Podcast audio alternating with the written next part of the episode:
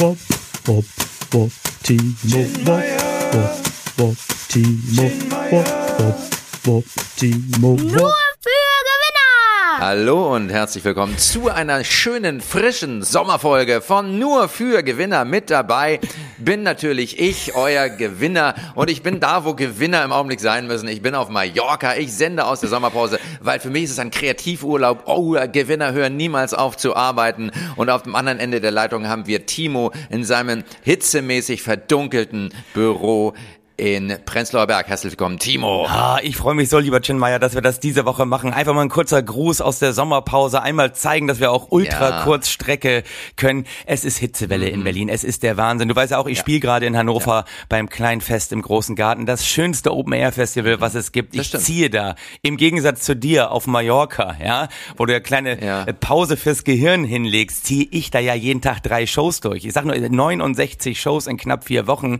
Wir haben gestern Bergfest gefeiert, noch einen Dreh für den SWR gehabt. Chin, ich, ich liefere ab, ich liefere. Ich weiß, Arbeiten ist eine altmodische Form der Vermögensbildung, aber ich bin sowas vom am Performen, das glaubst du gar nicht. Und jetzt höre ich dich hier in unserer Ultra-Kurzstrecke und das tut mir gut. Das tut dir gut. Wunderbar. Weil ja auch, das ist ja doch auch das, was Hitzewelle zum Beispiel mit einer Laola-Welle vereint. Man möchte eigentlich nicht mitmachen, muss aber.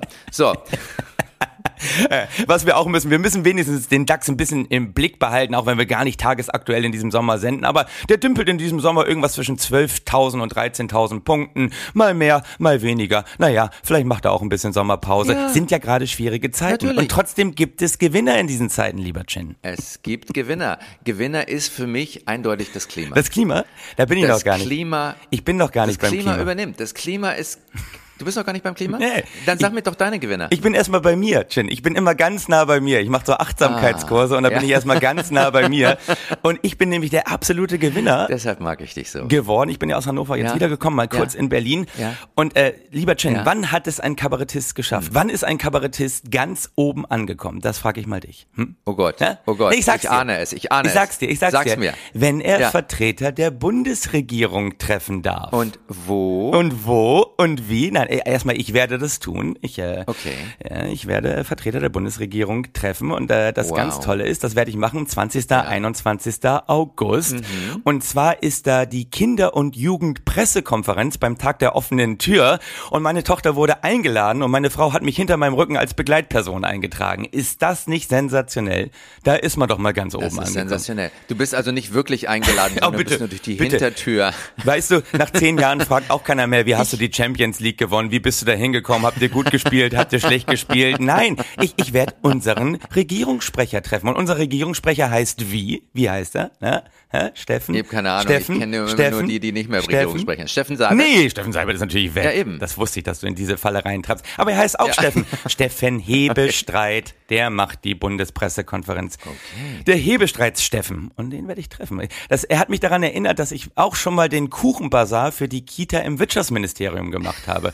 Und da war die geile Situation, dass ich kurz vor fürs Außenministerium aufgetreten bin bei einer riesigen Tech-Konferenz von Tech-Experten aus der ganzen EU. Und eine Woche später stand ich Ja. beim Kuchenbazar der Kita im Wirtschaftsministerium und ohne Scheiß, da ist der Staatssekretär, der mich damals verpflichtet hat, vorbeigegangen und meinte, Herr Wobb, Ja. meinte zu mir, ach Herr Wobb, Herr Wobb, letzte Woche haben wir uns doch noch gesehen. Ich ja, letzte Woche Tech-Experten, diese Woche Kuchenbazar. Da bin ich ein Chamäleon der deutschen Wirtschaft, muss ich ganz ehrlich sagen. also, oh, oh, du bist, du bist ganz weit vorne ganz mit weit dabei. vorne. Also Das- Hitzewelle kann mir gar nichts. Ja, ja. Ich bin natürlich hier auch auf Mallorca, um mit Millionären zu connecten. Ja, klar. Ne? Aber wir brauchen ja immer noch unser, unseren Entry in die Prepperburgen gegen die Klimakatastrophe.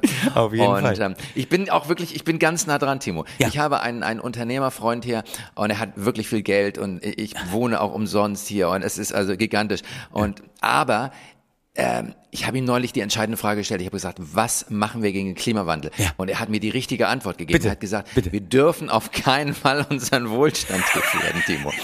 Und das ist die richtige Antwort. Natürlich. Natürlich. Weißt du, wir müssen diese ganzen Grünen, die da ankommen, ne, das ist Ökoterror.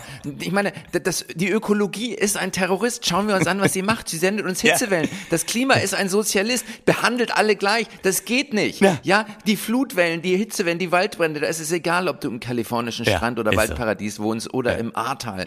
Diese Katastrophen führen dann, ja, die führen auch zu echtem Terror. Ne? Also einer der Gründe für islamistischen Terror ist ja die zunehmende Wasserknappheit und das führt zu Armut und Arbeitslosigkeit. Und junge, arme und arbeitslose Männer, die werden ähnlich leicht Opfer finanzstarker Terroranwerber wie hilflose deutsche Opfer einer Mitklatsch-Attacke bei der Schlagerparade werden.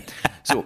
Und das, das, Timo, das ist doch das, was, wo wir gegen uns wehren müssen. Absolut, absolut, Chin. Ich finde das so schön. Du, du wirst wieder mal äh, unserem Namen gerecht, nur für Gewinner. Ja. Wir, wir sind einfach der letzte Safe Space für Neoliberalisten in dieser Welt, oder? Hier, hier finden Sie noch Unterschlupf, wenn es draußen heiß ist. Nein, wir sind zusätzlich noch eure Bodenheizung, um euch ein bisschen wohlfühliges, muckeliges Gefühl in eure Gemüter zu schummeln. Ist das toll? Finde ich super. Ja, ja, genau. Ist genau richtig. Der Das- Wohlstand das darf wir. nicht gefährdet werden, als würde der Klimawandel das nicht tun. Nein, äh, nein der, der Klimawandel, ja, das ist, weißt du, das, das sind diese Art von Argumenten, die wir nicht gerne hören. Wir können nicht heute unseren Wohlstand opfern, nur damit wir morgen nichts mehr haben. Absolut. es ist so traurig. Oh mein Gott. Unsere Gehirne haben aber auch eine große Pause genommen in dieser Sommerpause. Aber du, das Klima ist auf jeden Fall Gewinner. Wenn eins gleich verteilt ist, ist Klima und das müssen wir Das ändern. Klima ist ein Riesengewinner. Hast du noch einen anderen Gewinner für uns? Ich habe noch einen. Du hast ja noch einen Gewinner. Wer ist noch Gewinner? Natürlich habe ich noch einen Gewinner. Und zwar, äh, wir brauchen gute Erzählungen. Wir brauchen jetzt gute, Ja. positive Narrative, um aus dieser äh, ja, Katastrophe wieder rauszukommen. Und ich habe ein schönes Märchen für dich mitgebracht, Timo. Mhm. Oh, bitte. Das Märchen von Aladdin und der Wunderlampe. Ja. Du hast es wahrscheinlich irgendwo, hast es noch, ne? Also ich fasse es mal kurz zusammen. Aladdin, ein chinesischer Taugenichts, Ja. wird von einem afrikanischen Zauberer geholt, weil nur dieser Aladdin aus einer Höhle eine Lampe mit Zauberkräften bergen kann. Richtig. Ne? Ja. Da hat sich die Dynamik zuletzt ja ein wenig gewandelt. Mittlerweile kaufen sich die Chinesen die Höhlen und zwingen afrikanische Zauberer in den Kobalt zum Schnäppchenpreis aus der Höhle rauszuholen. Aber in Aladdins Zeiten waren die afrikanischen Zauberer üble Gesellen Ja. und Aladdin entkommt diesem bösen Zauberer nur durch die Kraft eines Zauberrings. Er findet in der Höhle eine alte magische Lampe, aus der ein Geist aufsteigt, Mhm. der Wünsche erfüllt, wenn man die Lampe reibt. Den Teil kennst du, oder? Den natürlich. äh, mehr als nur einmal Wünsche gesehen, mehr als nur dreimal vorgelesen. Bitte.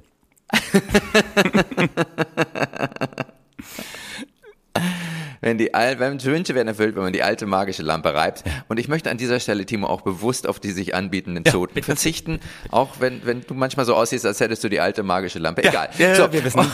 Und weiter. Und bitte. Und Jedenfalls, tschüss. jedenfalls weiter.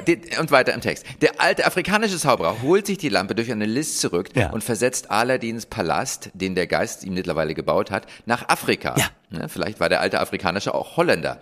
Jedenfalls war das das erste Wohnmobil der Welt. So. Und Aladdin Bitte weiter. musste noch kommen. Ein kleiner Wohnmobilwitz kann doch irgendwann. Immer, Fisch schadet immer. doch nie, gerade in diesen Zeiten. Aladdin reist der Lampe, dem Schloss und sich seiner sich darin befindlichen Gattin, die war auch da drin, nach, Mhm. tötet den Zauberer und alles wird gut. Und wenn sie nicht gestorben sind, dann leben sie noch heute. So. Timo. Und sie leben noch Ja, heute. bitte. In welcher Form? Aladdin lebt. Ja. Auch der böse Zauberer lebt. Oh. Aber er ist allerdings aus genderpolitischen Gründen mittlerweile kein afrikanischer Zauberer mehr, sondern mittlerweile ein amerikanischer Hedgefonds. Natürlich. Er heißt Timo, na, Äh? ahnst du es? Na, na. BlackRock. Oh ja. BlackRock hat Aladdin mittlerweile versklavt, zusammen mit einigen Chinesen und so viel, so wie, gut wie allen afrikanischen Zauberern. Aladdin gehört nämlich jetzt BlackRock. Aladdin ist das größte Finanzmarktanalyse- und Risikobewertungstool der Welt. Besteht aus 5000 Supercomputern. Im Vergleich zu Aladdin haben alle Ratingagenturen dieser Welt zusammen eine ähnliche Durchsetzungskraft wie Karl Lauterbach in der Ampel-DA-Koalition. Ja, und was lernen wir daraus? Ja. Was lernen wir daraus? Wenn die Afrikaner, also wenn du, ich meine, und das geht noch weiter, wenn die amerikanische, die deutsche oder die Fed oder die EZB finanzpolitisch mal nicht weiter wissen, Ja. dann rufen sie bei Larry Fink an. Natürlich, aber direkt. Larry Fink, sagt dir was, ist steinalt, scheint aber ewig zu leben. Unkaputtbar. Ne, Ist wahrscheinlich, weil er abends mit Hillary Clinton in einer New Yorker Pizzeria Kinder verspeist. So. Und der Larry ist, außer dass er wahrscheinlich ein Reptil ist, auch noch der Boss von BlackRock. Natürlich. Und in letzter Zeit hast du wahrscheinlich mitbekommen, hat er so eine umweltbewusste Seite in seiner schwarzen Zaubererseele gefunden. Lustig, ne? Er schreibt an eine Art grüne Kohleanfall gerne mal blaue Briefe Ja. an die Unternehmerinnen dieser Welt. Immerhin ist BlackRock bei etwa 18.000 Unternehmen der Welt substanziell beteiligt. So ist das. Und er schreibt, die Unternehmen sollten gefälligst nachhaltiger werden, sonst gibt's Liebesentzug. Ja. Und Liebesentzug heißt in der Finanzbranche Finanzentzug. Das ist so. Ne? Da reagieren Hedgefonds genau wie Oligarchen und narzisstische Ehepartner. Wenn die Alte nicht spurt oder der Alte, gibt's keine Kohle mehr. So. Dann wird der Geldhahn abgedreht. ja. Dann wird der Geldhahn abgedreht. Und dann rufen die Unternehmen entsetzt an. Meinst du das ernst, BlackRock? Und Ja. das ist das Schöne, woraufhin ein hoher BlackRock-Manager eine mittlerweile geleakte, freundliche E-Mail geschrieben hat, dass der Larry das eher aus Imagegründen gesagt hat und dass ich sie bitte nicht so ernst nehmen sollen.